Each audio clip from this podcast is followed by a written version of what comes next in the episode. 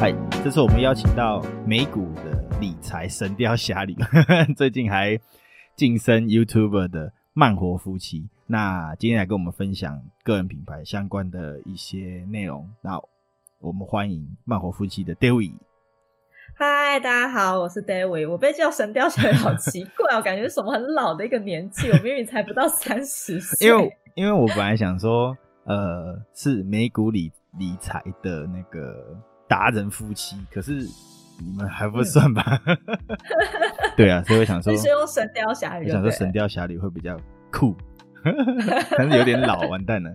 就是呃，前阵子我到你的节目嘛，然后聊了蛮多跟个人品牌相关的概念，那也有聊到说做个人品牌真的是没有所谓的模板，或者是有不知道，这大家可以去慢活夫妻的 Podcast 频道去去听听看。对，那如果呃，你听了之后，相信你会对个人品牌有不同的观点跟体悟啦，对啊。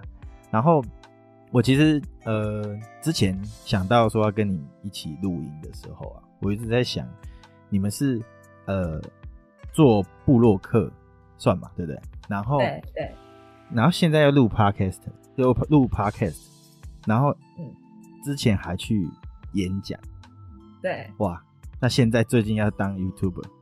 你们到底有多斜杠？要不要介绍一下你们自己的，就是正在做的事情？好了，好哦，好哦。我们以前是竹科的工程师，就是大家所谓爆肝工程师。对。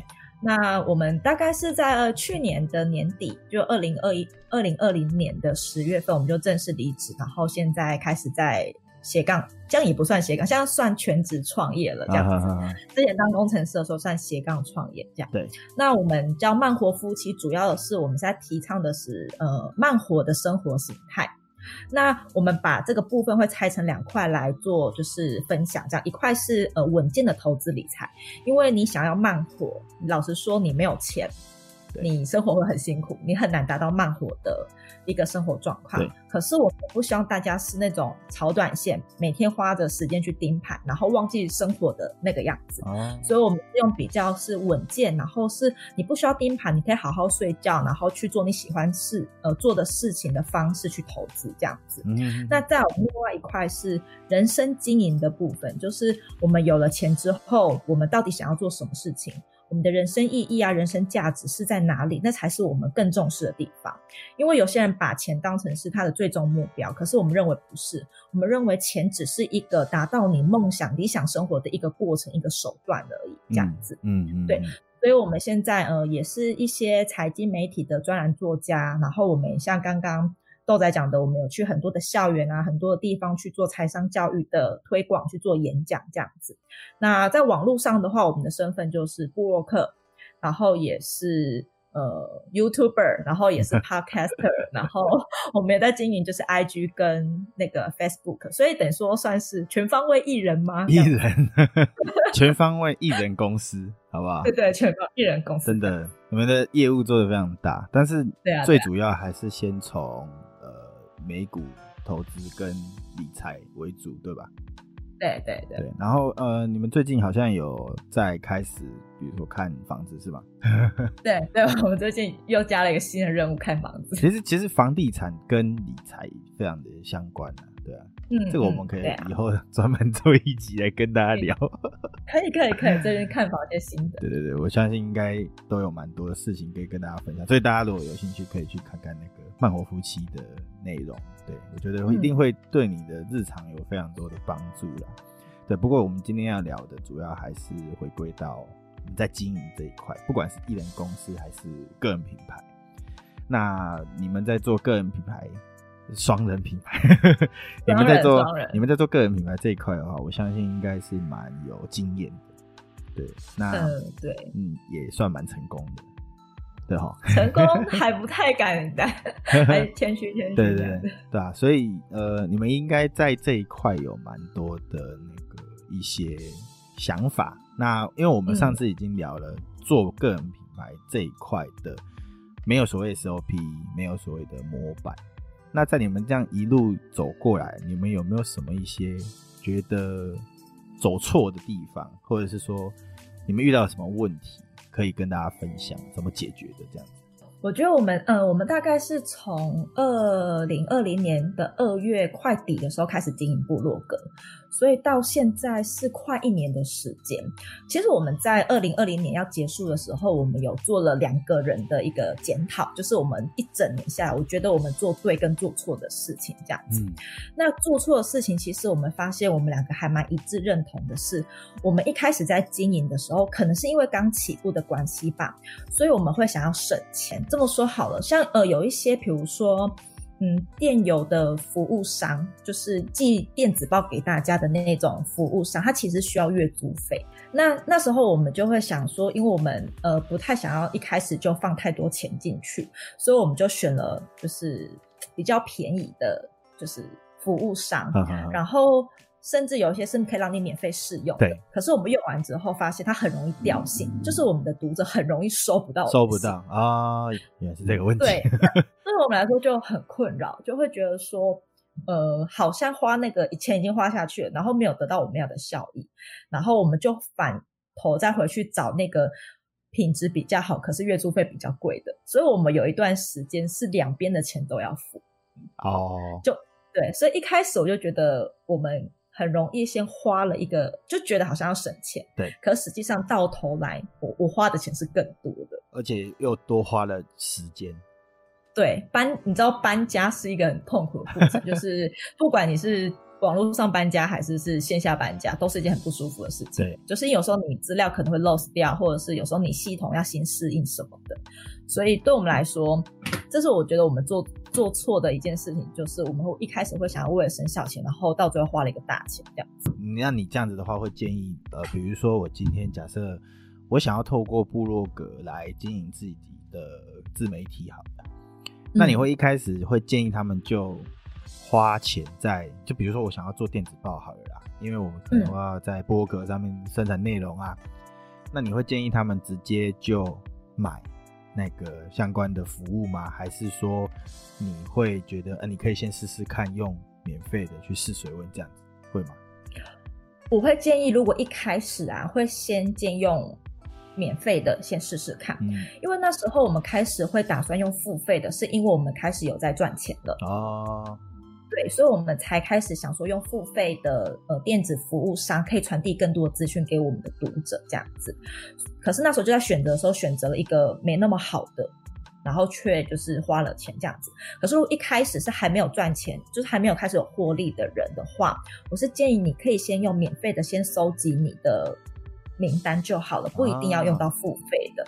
那如果说你开始有在赚钱之后，你呃愿意再把它变成是付费的。服务器，你再你就再换过去就可以，不一定一开始就花钱，因为通常这种服务的话，有时候都要买一年，或者是要买半年。嗯，然后老实说，大家可不可以撑到那个时期都还坚持下去，真的不知道。对对对，真的。对，因为三个月通常都是一个坎，真的，就是很容易在很容易很多人在前三个就就先死掉了这样子。嗯。对啊，所以我是不建议一开始大家就先砸钱去，一定要用付费的方式去经呃去经营这样子。嗯，哎、欸，所以你们现在的电子报是已经在付费订阅的类似这样子的模式了吗？对，对，是这样没有错，是最近开始呃，大概已经四四个多四个月到半年有了，哦、那真的蛮久的。对，然后因为他们这种是呃。有分人数的，比如说人数到下一个阶段的时候，你的月租费会更贵啊。Uh, 对，是一个阶段一个级距是级距跳上去的。所以，因为你当你你的品牌发展到一个，也不是说一个规模，就是到一个程度的时候，后面的人会涨得很快。对，所以现在变成说，我们可能不到一个月又在跳一级，不到一个月再跳一级。其实老实说，后面如果一开始你嗯没有先把后面的路想好的话，你会发现你的成本越来越高，可是你的营收却没有一直就没有。同步的在增加。对，然后你后面说你要限制人数嘛，可是你又觉得很可惜，因为那在品牌的经营获利模式这一块来说，这有可能这些人是你的潜在客户，你会觉得放掉很可惜，就是有时候会很难去权衡之间，你到底要该怎么做会比较好。这个的确是蛮多人在做类似这样的资讯的那个发布，然后要提供有价值的东西，可是中间又很难去呃琢磨的一块。对啊，那刚刚讲到说呃赚钱，就是如果我们今天发的电子报之类的这样子的内容，它可以兑现，这样子的东西，其实在。做大家做自媒体，做个人品牌，算是蛮向往的一件事情。对，那你们是做部落格开始的嘛？然后后面开始找到，哎、可以发一些电子报，去跟大家分享，然后甚至是透过这个方式去收呃付费的会员制的的电子报这样子。但是很多人在做个人品牌的时候，都会一直执执着在于说，哦，我要找到所谓的获利模式。那对于获利模式这一块，你有什么看法吗？获利模式哦，老实说，我觉得你去硬找是找不出来的，硬找找不出来。对，就是呃，我知道有些，比如说课程，或者是有些人在分享说，你要怎么找到你的获利模式，可以从哪个几几个角度去切入。对对对。比如说你是用你是部落格的方式呢，还是你是 Podcast，还是你是 YouTube？可能各自上面会有自己的获利模式，或者是你的个人特色可以发展到你的获利模式。可是我觉得，呃，对我自己的个人经验来讲，我觉得有时候那个太理论，每一个人会擅长的付费，可以让人家想要付费的方式不太一样。比如说，我们就是呃用文章的方式，或者是用文字的方式去传递的话，我们读者就很喜欢。所以他们会比较，他们就会比较愿意说哦，如果你有付费的订阅制的话，我会比较愿意付钱给你，去从你们身上可以多学到东西。可是我觉得不一定是每一个部落客都可以复制我们的模式。老实说，写文章跟写电子报还是会有点落差。你文章写得好，不代表说你的电子报也可以做得一样好的原因，是因为电子报会更有一种人跟人的私密感跟连结感。哦，就是有一种。有点像以前在呃交换书信的那种感觉，对对对对对，啊、所以你要放更多的人的味道跟人的温度进去。可是有一些人写文章写得很好，可是就是因为他文章写得太好，他不知道就是怎么就是去把他这个人的温度放到一封书信里面去。他有就比如他写的文章很好，但是他跟他的读者太有距离，嗯、应该这样解释对吧？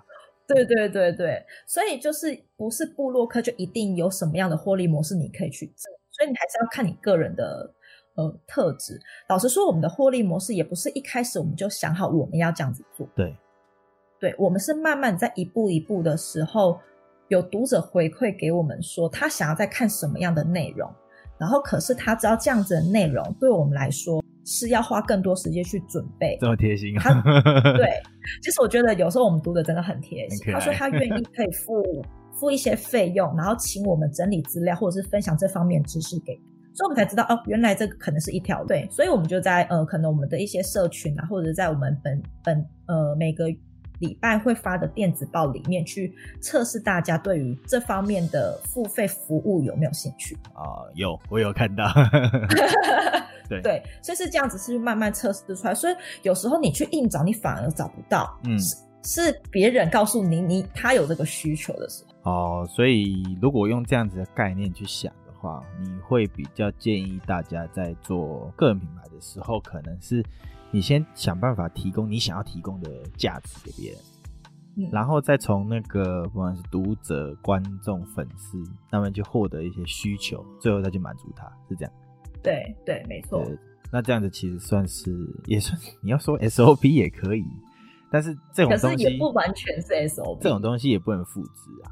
你只能对这种东西，在你做那个你在提供价值的时候，那你也不知道什么时候的那个读者就蹦出来跟你讲。对，所以我才觉得说获利模式你去硬找是找不到的，因为总不能扒着每一个读者说，哎，我。你可不可以告诉我我要怎么赚钱？对，这很奇怪啊，这是一件很奇怪的事情。对，可是我不是说完全不能去定找，我的意思说你可以去观察别人是怎么样让他的品牌开始获利，可以养活自己的。对对对对。那或许那是你的一个参考的方式，可是不代表说那一定是你该走的方向。你也可以用他的方式去试试水温。比如说，如果现在听众有人听到说我这样子分享这个方式是可行的，或许你也可以试试看这个方式，去测试一下你的观众是不是愿意。跟我做一样的模式，那就是我觉得在做个人品牌这一块的呃部分，讲到最后，真的都不要去看要赚钱与否这件事情，嗯，因为如果你的初衷是想要靠个人品牌的这个自媒体赚钱的话，那就会变得呃，你可能不知道你在做什么，会找不到你自己。对啊，就跟我们在上一次在你们节目分享的内容很像。这这一集已经是衔接上一集，我把它脱离了。但大家赶快去听，回到我们去听那对，大家赶快去听。你们做部落格其实就可以满足很多人啊。那可能呃，在扩增读者啊，因为我们在进进阶，可能就是去演讲，对不对？那你们怎么又会想要再透过 YouTube 好了这一块这一块，然后去拍 YouTube 这个部分？哦，你是说为什么？前面这边已经做好好的，干啊，干嘛还再去趟一个 YouTube 浑水？对啊，所以才说你们为什么要这么斜杠？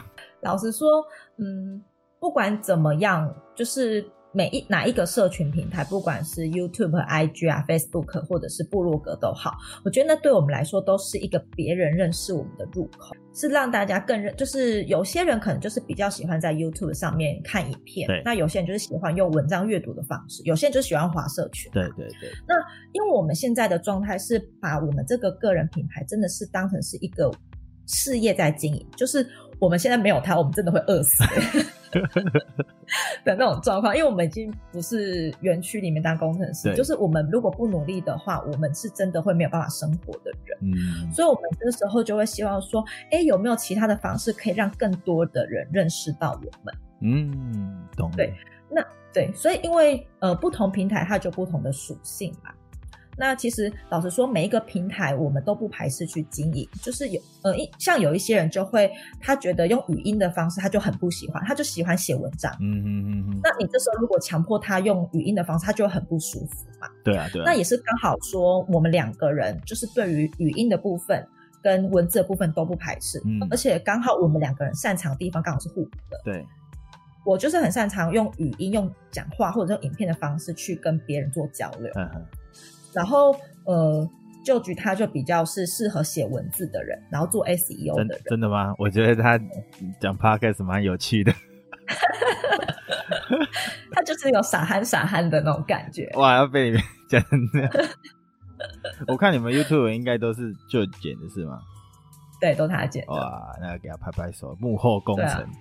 幕后工程真的是他，所以虽然每次在外面讲课，在台上都是我，对，可是老实说，背后如果没有他在支撑的话，我们品牌现在的发展不会让我们两个可以到离职的程度。真的是一个很成功的女人背后有一个可靠的男人。对对对对，跟我讲的一样，你要你要好好对待他，因为我一定要好好善待他。哪天这个打工的不在了，你就不行了。我就我就回去上班了。应该说获利模式这一块啊，有人他是透过课程。就是像有些人他在做他的个人品牌，那他可能非常的运气好，他可能去开了个课程，嗯，用了一些平台，然后去让人家付费，可以嗯卖课程这样子。那结果他可能没有这么的有能力，可以到开课程。这个是一个我自己觉得，我们连续我们上次讲，它算是一个乱象。你觉得他们这样做到底是在想什么？嗯，我觉得短期来看，或许他呃利益可以先拿得到，可是对于长期的品牌经营来说，我觉得绝对不是一件好事。就是看你要把这件事情看得多远多长。嗯，我常常就跟就是我身边的就可能一样是创作者的人来说，我我宁愿不要一夕爆红，我也想要细水长流。刚刚提到的那个现象，就是可能自己的实力还不够，可以去开一套课程，然后就去开了课程之后，然后用可能透一呃用一些销售的方式把他课程卖出去，卖得很好。我觉得那对我来说算是一细胞。或或许你现在大家看他的状况会觉得哦，他很成功，对，很棒。可是如果一年后、三年后、五年后再回头来看，他这个人还会存在吗？这这些其实老实说我不知道。懂了，所以就是打个问号，就会会是打个问号。虽然我呃我不否认，有时候看到别人这样子做好像已经很成功，难免心会有点痒痒，会有点动摇。这这个是我觉得这这很人之常情，一定，一定会的。可是我都常常会跟自己讲说，细水长流绝对会比就是一开始你就一爆红之后，好像觉得尝到甜头，然后可能后面会败。败下来，那还要再好。先拿到一个一百等的角色，然后就不会操作。对啊，就像为什么就是乐透得主百分之七十的人都会破产，因为他们从来没有控制过这么多的财富，这么多的钱。你一下给他这么多钱，对啊，他是不会，他是没有能力，也没有办法去掌握这些分配的。这个比喻很棒。这对我来说，他们。可能或许会这个样子，对，对，可是也不见得，因为有可能他有感有知道说自己不足的地方，嗯哼，然后去补补强、去精进，然后让他支撑起来，也、嗯、也也不一定，嗯，对，所以呃，我不会觉得说他一定后面就会消失或者是怎样，可是就还是要取决于这个人对自己的感知能力到底如何。所以那如果有一些人，他可能像我们刚刚讲的，他今天在做这些自媒体啊、个人品牌，然后。那他看到有些人，他用这样子的方式，哦，开始赚到钱，或者甚至是开始有自己的一群粉丝、铁粉这样子，然后他就觉得好难过，为什么我不能跟人家一样这样子？那你会怎么样给这种人一些建议？我自己啦，对，我自己呃，曾经有一段时间也是面临到呃这样的心境。我那时候给自己的一个方式就是我退追踪，或者是我封锁一切。他的消息来源全部，不管是在任何的社群平台都是。对，我觉得，呃，眼不见为净吧。因为其实，可是我觉，我我想先强调说，这不叫做鸵鸟心态，这个叫，我觉得这比较像是你先杜绝会影响到你的所有的人事物，你才有办法好好专心的做自己。啊、懂了，人是很容易被周遭的环境啊、人啊什么影响的。一定会的。当你可能看到别人说哦，别人呃的粉丝跟他的互动很好，黏着度很高，怎么样的时候，然后你再回头看看自己，会觉得说，哎，我好像不如他。可是这是比较出来的结果。那如果说你把这个这些消息，这些会影响到你的人事物撇除掉的话，你专心只 focus 在你的观众的话，你会其实觉得说，哎，其实我跟我的粉丝啊观众互动其实也是很好，没有我想象中的那个样子。那是因为我跟别人比较之后，我才会觉得我很低潮。那我为什么要这个样？所以我会建议大家这样做。我会想到，好像曾经我听过很多人会讲说，如果你今天做你的你自己的，比如说自媒体，然后结果你看了别人非常成功，那你就有一点点低潮，有点退缩了。那你这样子怎么对得起 喜欢你的人呢？对对对，真的真的是这个样。我相信大家应该如果在做。自媒体的时候，应该都多少有听过联盟行销，也对他有一点概念啊。那我们讲到联盟行销，那我自己之前在接触这一块的时候，我我是有去针对我擅长的地方去做呃一些联盟行销的连接，去植入在我的文章内容里面嘛。这样，这是我的方式。但是在很多地方，他们可能会谈说，联盟行销要做得好，你要找到佣金趴数比较大的的东西来做推广，这样才有成效。那这这一件事情，你的看法是什么？我觉得所谓的联盟行销做得好，这个好的定义是什么？赚得多钱叫好吗？还是说？呃，别人透过你的连接去购买的比例高，这个叫做好哦。Oh. 对，就是如果说，当然单价高不高会影响到你最后的收入，没有错。可是如果你今天把联盟行销的定义放在说说你的好是很多人都会透过你这个连接去购买，可是因为你这个呃分润的商品佣金并不高的话，我觉得这对我来说也是做得好的啊。为为什么一定要用收入来定义到底做不做得好这件事情？所以我会觉得说，呃，通常我我只能说，通常会以联会将联盟行销做的好不好来当成评断，都是因为就是都是用收入。对啊，蛮多人都是觉得说啊，我我透过联盟行销赚了多少钱，然后拿这个东西，不管是呃跟大家讲，对，哎，我做的不错，或者是他可能拿这个来当课程内部的一些说辞或者是销售话术。可是通常如果有在接触联盟行销比较多的人会，会就会知道说联盟行销。呃，分润比较高的产品，主要就是两个，第一个就是软体类的东西，软体类的东西，对，软体类的东西。第二个就是线上课程，啊，课程，对，这两个其实是分润最高的，主要的原因是因为他们的边境成本本来就很低，所有的边境成本就是他们只要制作一次，对，后面就可以让他们无限次的贩售，嗯，所以等于说他们贩售的越久，卖的越多人，他的成本是越来越低的，所以他自然有办法分更多的润出去，嗯，因为他会希望更多的人来买他的产品。可是像呃一些分润比较低的，例如像是博客来的书好了，对，你每一个书都会它固定的成本，你多印一本书，你就是会固固定多出一个成本出来，所以它并没有办法分太多的利润给它的推广者，因为它本身的成本就是会随着它的产品越卖越多而随之提高。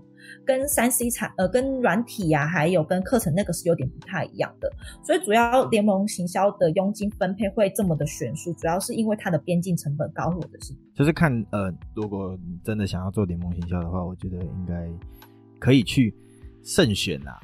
然后再回到我们最前面有讲到的说，你其实不一定只有一个方式可以去可能让你迈入赚钱的状态。其实有蛮多的方式都可以，但是还是回归到我们最初讲的一句：不要把这些事情当做你唯一要做的目标。对，我们都是一致认为说，如果你在做这些事情啊，不管你是在呃用声音、用文字、靠脸，对，你都不要，都是以自己为出发点会最好，而且做起来最开心。嗯、好，那呃，我们今天就是呃聊了蛮多关于。获利模式这一块，那在这么多平台上面的发展，我们可以去哪里找到你们？哇，可以找到我们地方真的超级多的哎。呃，主要的话，如果大家是想要跟我们做比较深度的交流，就是可以直接找到我们的人，跟我们直接聊天对话的话，可以追踪我们的 IG。只要在呃 IG 搜寻曼国夫妻的话，就可以找到我。还有呃，George 的两个账号，我们账号是分开的，嗯，那就看大家喜欢找谁就找谁，太现实了，任君挑选，太现实。那通常呢，大家都会找我比较多一点，太现实了啦，所以看要不要分流一些到 George 那边去。好，大家也可以去看一下 George，哎，我们来帮 George 打个广告啊。对，他都说哦，没有人追踪他，他很可怜什么的。所以如果大家需要的话，也可以去找他。呃，George 他的擅长的部分是哪一哪一个部分？呃，George 他的 SEO 做的很好，嗯，就是对 SEO 就是搜寻搜寻引擎优化。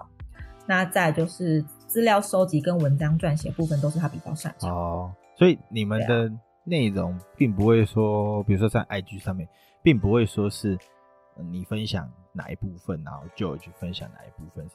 会不会这样？不会，其实因为 IG 这两个，呃、我们两个账号是分开经营的，就是我们两个想分享我们自己想分享的啊、哦，所以等于 IG 上面就是看你比较喜欢谁，真的是这样子吗？对对对，看比较喜欢谁的那个贴文风格，就是追踪谁这样子，或者两个都可以。对啊，或者是你如果想要看要动起来的慢火夫妻，那也可以去追踪他们的 YouTube 频道。如果你看到小猫想要动的话，你可以追踪我们的 YouTube 频道，也是打慢活夫妻就可以找得到了。还有的话就是部落格，部落格一样打慢活夫妻，我们里面会分享很多关于美股的投资的资讯这样子。然后我们不会报名牌，因为我们是不喜欢报名牌，因为我觉得呃对人家报名牌是伤害别人的一个行为，因为会阻断别人独立思考的能力。所以我们会给你的是方向，然后给你一些解说概念。然后是希望大家可以自行应用这样。那我相信大家在听 Podcast 的，的听众，应该如果这一集听完，你可以去哪里听到你们的节目？